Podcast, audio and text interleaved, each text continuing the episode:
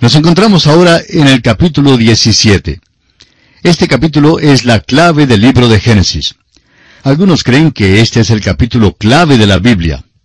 En él, Dios hace su pacto con Abraham y cambia el nombre de Abraham por Abraham. También Dios confirma su promesa a Abraham en cuanto al hijo que le ha prometido. El pacto de Dios con Abraham aquí toca dos cosas importantes. Se relaciona con una descendencia y con una tierra.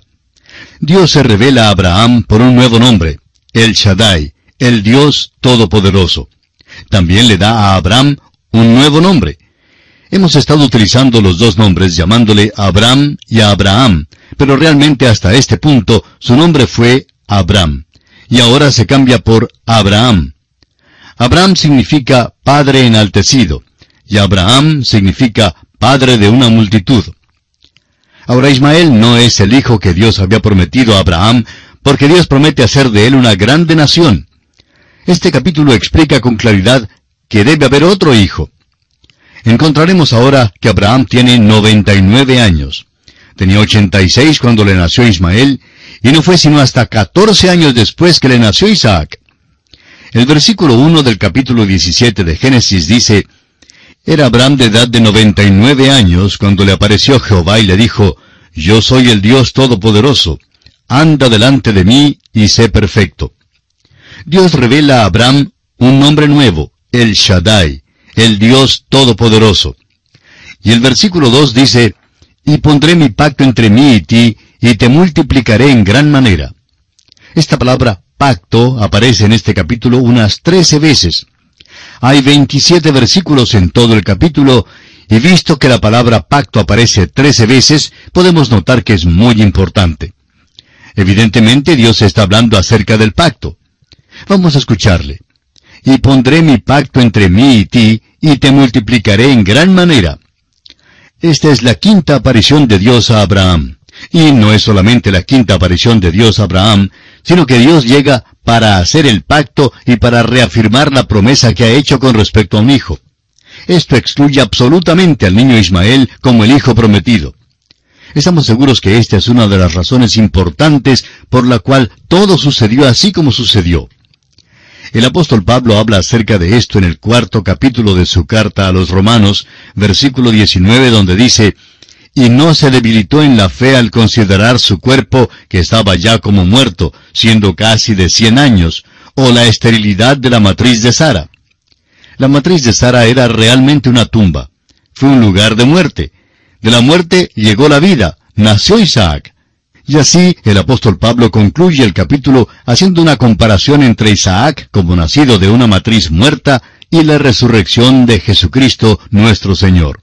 Dice Pablo, el cual fue entregado por nuestras transgresiones y resucitado para nuestra justificación. La vida que procede de la muerte. Esa es exactamente la promesa que Dios hace a este hombre Abraham. Tenía ya 99 años, y eso quiere decir que Sara tiene 89 años. Al nacer Isaac, Abraham tenía 100 años y Sara tenía 90 años. Ahora los versículos 3 y 4 dicen, entonces Abraham se postró sobre su rostro, y Dios habló con él, diciendo, He aquí mi pacto es contigo, y serás padre de muchedumbre de gentes. Se nos dice que será el padre de muchas naciones. Piensa en ello, amigo oyente. Por unos cuatro mil años ha habido las dos grandes líneas de Abraham. Hay la línea de Ismael y la línea de Isaac, y ha habido millones en cada línea. ¡Qué familia! ¡Qué reunión de familia! Luego añaden a estas la descendencia espiritual de Abraham, nosotros que somos llamados los hijos de Dios por la fe en Cristo. Por eso el apóstol Pablo llama a Abraham el padre de todos nosotros en su carta a los Romanos capítulo 4 versículo 16. Él es el padre de los creyentes en Cristo y de las naciones de Israel y de los árabes. Ciertamente Dios cumplió su promesa. Dijo hace más de cuatro mil años que Abraham sería el padre de muchas naciones. Ahora el versículo 5 dice, Y no se llamará más tu nombre Abraham, sino que será tu nombre Abraham, porque te he puesto por padre de muchedumbre de gentes. Abraham, como ya dijimos, significa padre enaltecido o padre de la altura. Podríamos decir padre exaltado. y Abraham significa padre de una multitud. Y aquí vamos a detenernos por esta ocasión y continuaremos considerando el capítulo 17 de Génesis en nuestro próximo programa. Hasta entonces, y que Dios le bendiga ricamente, es nuestra oración. Continuamos hoy, amigo oyente, nuestro estudio en el libro de Génesis. Estábamos considerando en nuestro programa anterior el capítulo 17 de Génesis. Proseguimos hoy considerando este capítulo y vamos a continuar desde donde nos detuvimos la vez pasada. Vamos a leer los versículos 3 y 4 que dicen, Entonces Abraham se postró sobre su rostro, y Dios habló con él, diciendo, He aquí mi pacto es contigo, y serás padre de muchedumbre de gentes. Serás el padre de muchas naciones. Piense usted en esto. Por unos cuatro mil años ha habido dos grandes líneas que proceden de Abraham. Hay la línea de Ismael y también la línea de Isaac y ha habido millones de cada una de estas líneas. Luego se añaden a estas la descendencia espiritual de Abraham, nosotros que somos llamados los hijos de Dios por la fe en Jesucristo. Por eso el apóstol Pablo llama a Abraham el padre de todos nosotros en su epístola a los Romanos, capítulo 4, versículo 16. Él es el padre de los creyentes en Cristo y de las naciones de Israel y de los árabes. Ciertamente Dios cumplió su promesa. Dijo hace más de cuatro mil años que Abraham sería el padre de muchas naciones y así ha sido. Ahora el versículo 5 dice, y no se llamará más tu nombre Abraham, sino que será tu nombre Abraham, porque te he puesto por padre de muchedumbre de gentes. Abraham, como dijimos en nuestro programa anterior, significa padre enaltecido, o padre de la altura. Podríamos decir Padre exaltado. Y Abraham significa Padre de una multitud. Permítanos ahora ilustrar algo de la fe de este hombre Abraham. Supóngase usted que una mañana Abraham y Sarai se levantan y están trabajando en la hacienda cuando unos mercaderes llegan del desierto. Se paran en el pequeño oasis allí en el manantial de Hebrón para sacar agua del pozo. Mientras viajan desde el norte en su camino hacia Egipto, le piden agua para ellos mismos y para los camellos, y Abraham sale para recibirlos. Debemos recordar que había un gran número de personas que eran hospitalarias en aquellos días. Es muy interesante que hablemos de los cavernícolas de años atrás y cuán terribles eran ellos. Pero en aquellos días no le era posible a ningún extranjero viajar por el país sin que alguien le abriera su casa para hospedarle. Si usted va a alguna de nuestras grandes ciudades como extranjero, sin conocer a nadie, amigo oyente, le será muy difícil encontrar quien le abra su casa para darle hospedaje. Hay muchos cristianos por allí, pero nuestra cultura es completamente diferente hoy. Nos hace falta la hospitalidad que se conocía en aquel entonces. Pues bien, Abraham sale a recibirlos y les dice que se sirvan del agua y les da de comer a los animales. Luego les dice, ¿gustan quedarse un rato? Y ellos le responden, pues no nos es posible porque tenemos prisa en llegar a Egipto. Ellos entonces se presentan y luego le preguntan a Abraham cómo es que él se llama. Él les responde, me llamo Padre enaltecido. Ellos entonces le dicen, bueno, ¿tienes un hijo o una hija? Y Abraham les responde, no, no tengo ningún hijo. Ya puede usted imaginarse cómo se reirían aquellos comerciantes. ¿Nos quieres decir, dirían ellos, que no tienes ningún hijo y tu nombre es Abraham? Y así pues se iban por el desierto riéndose. Luego, después de pasar unos seis meses, pasan por allí los comerciantes de regreso otra vez y se detienen una vez más y Abraham sale a recibirlos. Y comienzan a reírse otra vez y a decir, Buenas tardes, Padre enaltecido. Abraham les dice entonces, No me llamo más Padre enaltecido. Entonces le preguntan, ¿Cuál es su nombre nuevo ahora? Él les dice, me llamo Padre de una multitud. Están entonces tan curiosos que le dicen, pues debe ser que te nacieron mellizos entonces. Abraham les dice que todavía no tiene ningún hijo, y ya puede usted imaginarse cómo se reirían en esta ocasión. Tal vez dicen, cuán ridículo es este hombre, he aquí que él es padre antes que tenga hijos. Pero piense usted en la fe de este hombre Abraham Y después de cuatro mil años, usted y yo ya no nos reímos porque estamos convencidos que Dios cumplió su promesa, que Dios le hizo padre de muchas naciones, y todavía su nombre es Abraham, el padre de una multitud. Leamos ahora los versículos 6 hasta el 8 de este capítulo 17 de Génesis. Y te multiplicaré en gran manera, y haré naciones de ti, y reyes saldrán de ti. Y estableceré mi pacto entre mí y ti, y tu descendencia después de ti en sus generaciones, por pacto perpetuo, para ser tu Dios, y el de tu descendencia después de ti.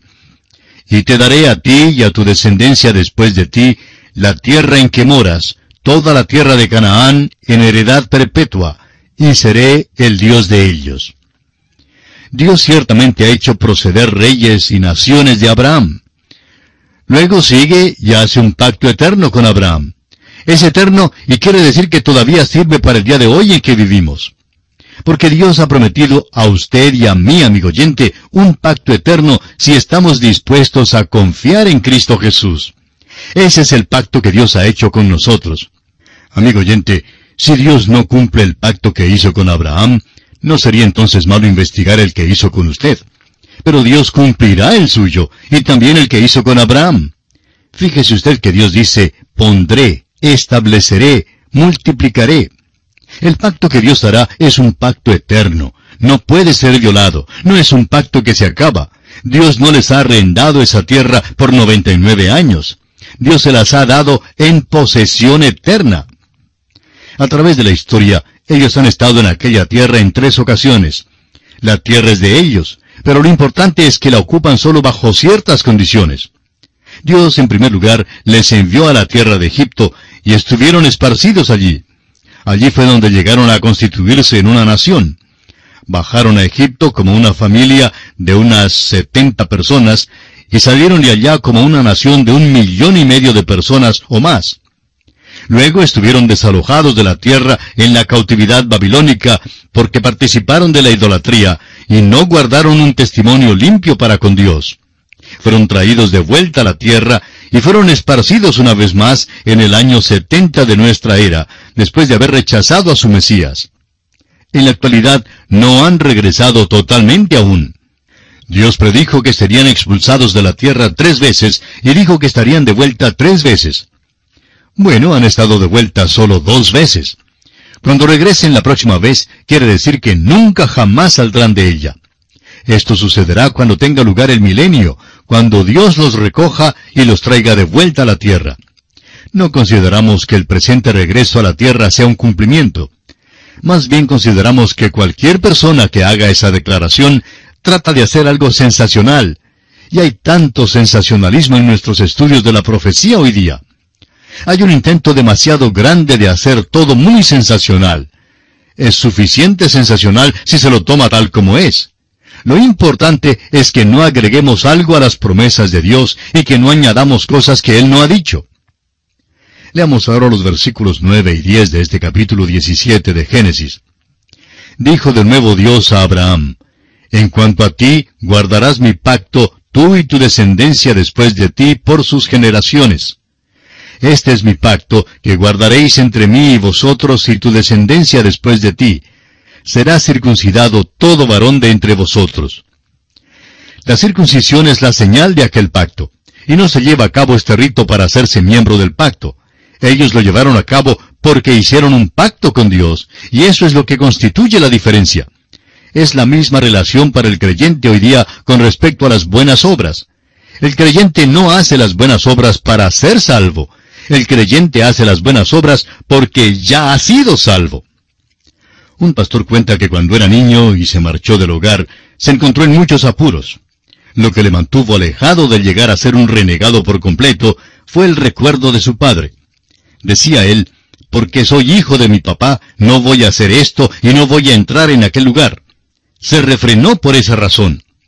Ahora dice él, no llegué a ser hijo de mi padre al refrenarme de hacer ciertas cosas ya era hijo de mi padre. Fue por ser su hijo precisamente que me abstuve de ciertas cosas. La señal del pacto, pues, es la circuncisión. No fue la circuncisión la que le puso bajo el pacto. La circuncisión fue solamente la evidencia del pacto, la señal del pacto.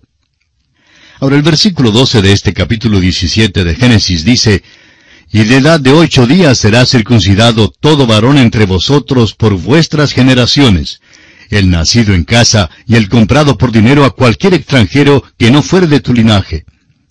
¿Se fija usted cuán escrupulosamente se relata todo respecto al nacimiento de Cristo? Toda la ley fue cumplida con respecto al nacimiento de este pequeño bebé. Fue hijo de Abraham y fue hijo de David. Fue de aquel linaje. Y así en el octavo día fue circuncidado. El apóstol Pablo nos dice que Cristo fue nacido bajo la ley. Ahora el versículo 13 de Génesis capítulo 17 dice, Debe ser circuncidado el nacido en tu casa y el comprado por tu dinero, y estará mi pacto en vuestra carne por pacto perpetuo. Esta fue la señal. No se circuncidaban para obtener el pacto. Dios ya lo había hecho por ellos. Y esperamos que usted, amigo oyente, comprenda esto.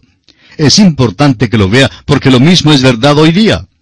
Hay muchísimas personas que creen que por hacerse miembros de la iglesia o por bautizarse se salvan. Pero no es así, amigo oyente. Estas cosas no salvan a nadie. Ahora, si usted es salvo, creemos que hará ambas cosas. Creemos que se hará miembro de alguna iglesia y creemos que llegará a bautizarse. Pero no hará estas cosas para llegar a ser salvo. Hay que empezar la casa por el piso y no por el tejado. En efecto, en el pensar de muchas personas, realmente comienzan a edificar la casa por el tejado. Leyendo ahora el versículo 14 de este capítulo 17 de Génesis encontramos, Y el varón incircunciso, el que no hubiere circuncidado la carne de su prepucio, aquella persona será cortada de su pueblo, ha violado mi pacto. Había aquellos en Israel que desobedecieron el mandamiento de ser circuncidado. Y veremos que casi toda la nación desobedeció este pacto cuando salieron de la tierra de Egipto. Pero esto afectó al pacto. Significaba que el individuo estaría excluido. Ningún individuo ni grupo podía destruir este pacto con la nación. Dios lo hizo con Abraham y con su descendencia, y es un pacto eterno. Cuando el hombre viola el pacto, se excluye, pero el pacto queda. ¡Cuán maravilloso es esto! Veamos ahora cómo Dios cambia el nombre de Sarai a Sara y promete que le nacerá un hijo. Leamos los versículos 15 y 16. Dijo también Dios a Abraham, A Sarai tu mujer no la llamarás Sarai, mas Sara será su nombre, y la bendeciré y también te daré de ella hijo. Sí, la bendeciré, y vendrá a ser madre de naciones. Reyes de pueblos vendrán de ella. Si es que el viejo Abraham va a ser el padre de naciones, pues Sara será la madre de naciones. El versículo 17 dice, Entonces Abraham se postró sobre su rostro y se rió, y dijo en su corazón, ¿A hombre de cien años ha de nacer hijo? ¿Y Sara, ya de noventa años, ha de concebir? El viejo Abraham simplemente se reía. Ahora no es la risa de la incredulidad. Creemos que es la risa de pura alegría que algo así como esto iba a suceder. Usted sabe que de vez en cuando en nuestra vida Dios hace algo por nosotros que es simplemente maravilloso. Quizá usted mismo ha tenido aquella experiencia que le causó simplemente risa. No podía menos que reírse en cuanto a ella. Este hombre Abraham nunca soñaba que esto jamás pudiera pasar. Siéntese usted en la silla de él y se dará cuenta que esto es algo sin ejemplo, sin precedente. Hubo la muerte de la matriz de Sara y en efecto Abraham estaba también como muerto. Pablo escribe acerca de esto en Romanos capítulo 4 versículos 17 al 22, diciendo, como está escrito, te he puesto por padre de muchas gentes, delante de Dios a quien creyó, el cual da vida a los muertos y llama las cosas que no son como si fuesen él creyó en esperanza contra esperanza para llegar a ser padre de muchas gentes, conforme a lo que se le había dicho, así será tu descendencia. Y no se debilitó en la fe al considerar su cuerpo, que estaba ya como muerto, siendo de casi cien años, o la esterilidad de la matriz de Sara. Tampoco dudó, por incredulidad, de la promesa de Dios, sino que se fortaleció en fe, dando gloria a Dios, plenamente convencido de que era también poderoso para hacer todo lo que había prometido, por lo cual también su fe le fue contada por justicia. Abraham creyó a Dios y estuvo completamente enajenado de alegría por el milagro y la bondad de Dios. Pero de golpe le llega una reflexión y es como una flecha que entra en su corazón. ¿Sabe usted lo que es? Abraham piensa en un niño, y aquel es Ismael. Y en este capítulo 17 de Génesis, los versículos 18 y 19, Abraham habla con Dios. Y dijo Abraham a Dios, Ojalá Ismael viva delante de ti. Respondió Dios, Ciertamente Sara tu mujer te dará a luz un hijo, y llamará su nombre Isaac, y confirmaré mi pacto con él como pacto perpetuo para sus descendientes después de él. Ahora Abraham dice, Oh Señor, este niño se ha criado en mi hogar, porque note usted que está muy apegado a él. Ismael tenía 14 años cuando Abraham la despidió, y no creemos que Abraham jamás le volviera a ver quedó acongojado por haberlo despedido. Amigo oyente, no importa lo que creamos acerca de Ismael. Fue hijo de Abraham, y Abraham amaba a su hijo, y esto fue una angustia grande tener que entregarlo. Opinamos que debe haber reflexionado muchas veces diciéndose, cometí un gran error en tomarme a Agar. Aquel fue su pecado y le afectó no solamente a él, amigo oyente, sino también a aquella tierra en que vivió, y le afecta todavía hoy en día ha habido dificultades en esa tierra desde el principio. ¿Por qué? Porque Abraham pecó. Ahora, amigo oyente, hay muchos que dicen que el pecado es cosa pequeña, que el pecado es una cosa que se puede cometer sin que nadie les vea. Bueno, el apóstol Pablo dice en su carta a los Gálatas, capítulo 6, versículo 7, No os engañéis, Dios no puede ser burlado, pues todo lo que el hombre sembrare, eso también segará. Existen los frutos del pecado, amigo oyente. Uno no simplemente ciega algo similar, sino exactamente eso. Este hombre Abraham está cegando ahora. Ojalá Ismael viva delante de ti, dice él. Dios le dice que Sara dará a luz un hijo. Y con ello está confirmando en efecto que Ismael no es el hijo de la promesa. Lo que hizo pues Abraham fue malo. No debe decirse nunca pues que Dios aprobó la poligamia. Vemos aquí mismo que en efecto la condena. No da su aprobación a lo que hizo Abraham. Leamos ahora los versículos 20 al 22 del capítulo 17 de Génesis. Y en cuanto a Ismael, también te he oído. He aquí que le bendeciré y le haré fructificar y multiplicar mucho en gran manera. Doce príncipes engendrará y haré de él una gran nación. Mas yo estableceré mi pacto con Isaac, el que Sara te dará a luz por este tiempo el año que viene. Y acabó de hablar con él, y subió Dios de estar con Abraham. Dios cumple la promesa que ha hecho. No ha de ser disuadido de ella ni la aplazará. Hará exactamente lo que dijo que él haría. Habla como si Isaac ya existiera, como si ya hubiera nacido. Habla de las cosas que no son como si fueran. Isaac no nacerá hasta el año que viene. El Señor deja de hablar con Abraham. Es como si hubiera dicho, Abraham, mejor es que te quedes callado. Dios ya ha hecho su decisión. Amigo oyente, hay veces cuando debemos dejar de pedir a nuestro Señor. Hay ciertas cosas que no debemos pedir más. Hay veces cuando ya hemos dicho lo suficiente y no debemos decir más. Hay muchísimas personas que simplemente molestan al Señor en la oración a pesar de ya haber recibido la respuesta. La respuesta es un no. De modo que Abraham escucha decir a Dios que es suficiente. No debe mencionar más a Ismael. Isaac ha de ser el hijo de la herencia y Dios no cambiará aquella promesa. Esto no significa que Dios no vaya a escuchar más las oraciones de Abraham. Veremos más adelante que Dios escuchó a Abraham, pero no tocó este asunto. A veces hay personas que oran en cuanto a cosas que Dios no intenta contestar. Recuerde usted que Dios nos ha enseñado a orar según su voluntad. Debemos pues tener mucho cuidado cuando pedimos que nuestros amigos oren en cuanto a ciertas cosas. Debemos orar por aquellas cosas que son razonables para Dios contestarlas. Ahora el versículo 23 nos dice, entonces tomó Abraham a Ismael su hijo, y a todos los siervos nacidos en su casa, y a todos los comprados por su dinero, a todo varón entre los domésticos de la casa de Abraham, y circuncidó la carne del prepucio de ellos en aquel mismo día, como Dios le había dicho. Esta es la señal del pacto que Dios hizo con Abraham. Surge la pregunta en cuanto al por qué Ismael fue incluido en el rito de la circuncisión. Bueno, es simplemente porque Dios prometió que también Él sería una gran nación. Está incluido en el pacto en este sentido, pero no es Él el cual Dios prometió en el principio. No debe ser el padre de aquella nación la cual Dios usará y de la cual vendrá el Mesías. Es muy importante que veamos esto. El Mesías deberá venir de la línea de Isaac. El capítulo 17 concluye de la siguiente manera. Veamos ahora los versículos 24 al 27. Era Abraham de edad de 99 años cuando circuncidó la carne de su prepucio. E Ismael su hijo era de 13 años cuando fue circuncidada la carne de su prepucio. En el mismo día fueron circuncidados Abraham e Ismael su hijo.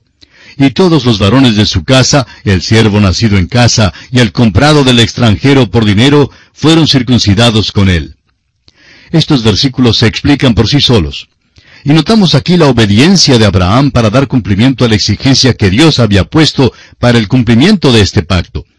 Y diremos que tanto él como su hijo Ismael y los demás varones en su casa, como dice el último versículo, el siervo nacido en su casa y el comprado del extranjero por dinero, todos fueron circuncidados junto con Abraham. Y así, amigo oyente, llegamos al final de nuestro estudio del capítulo 17 del libro de Génesis. En nuestro próximo programa estudiaremos el capítulo 18. Así es que esperamos contar con su gentil sintonía en nuestro próximo programa. Gracias una vez más por la atención que nos ha dispensado hoy y será hasta entonces. Que Dios le bendiga es nuestra ferviente oración.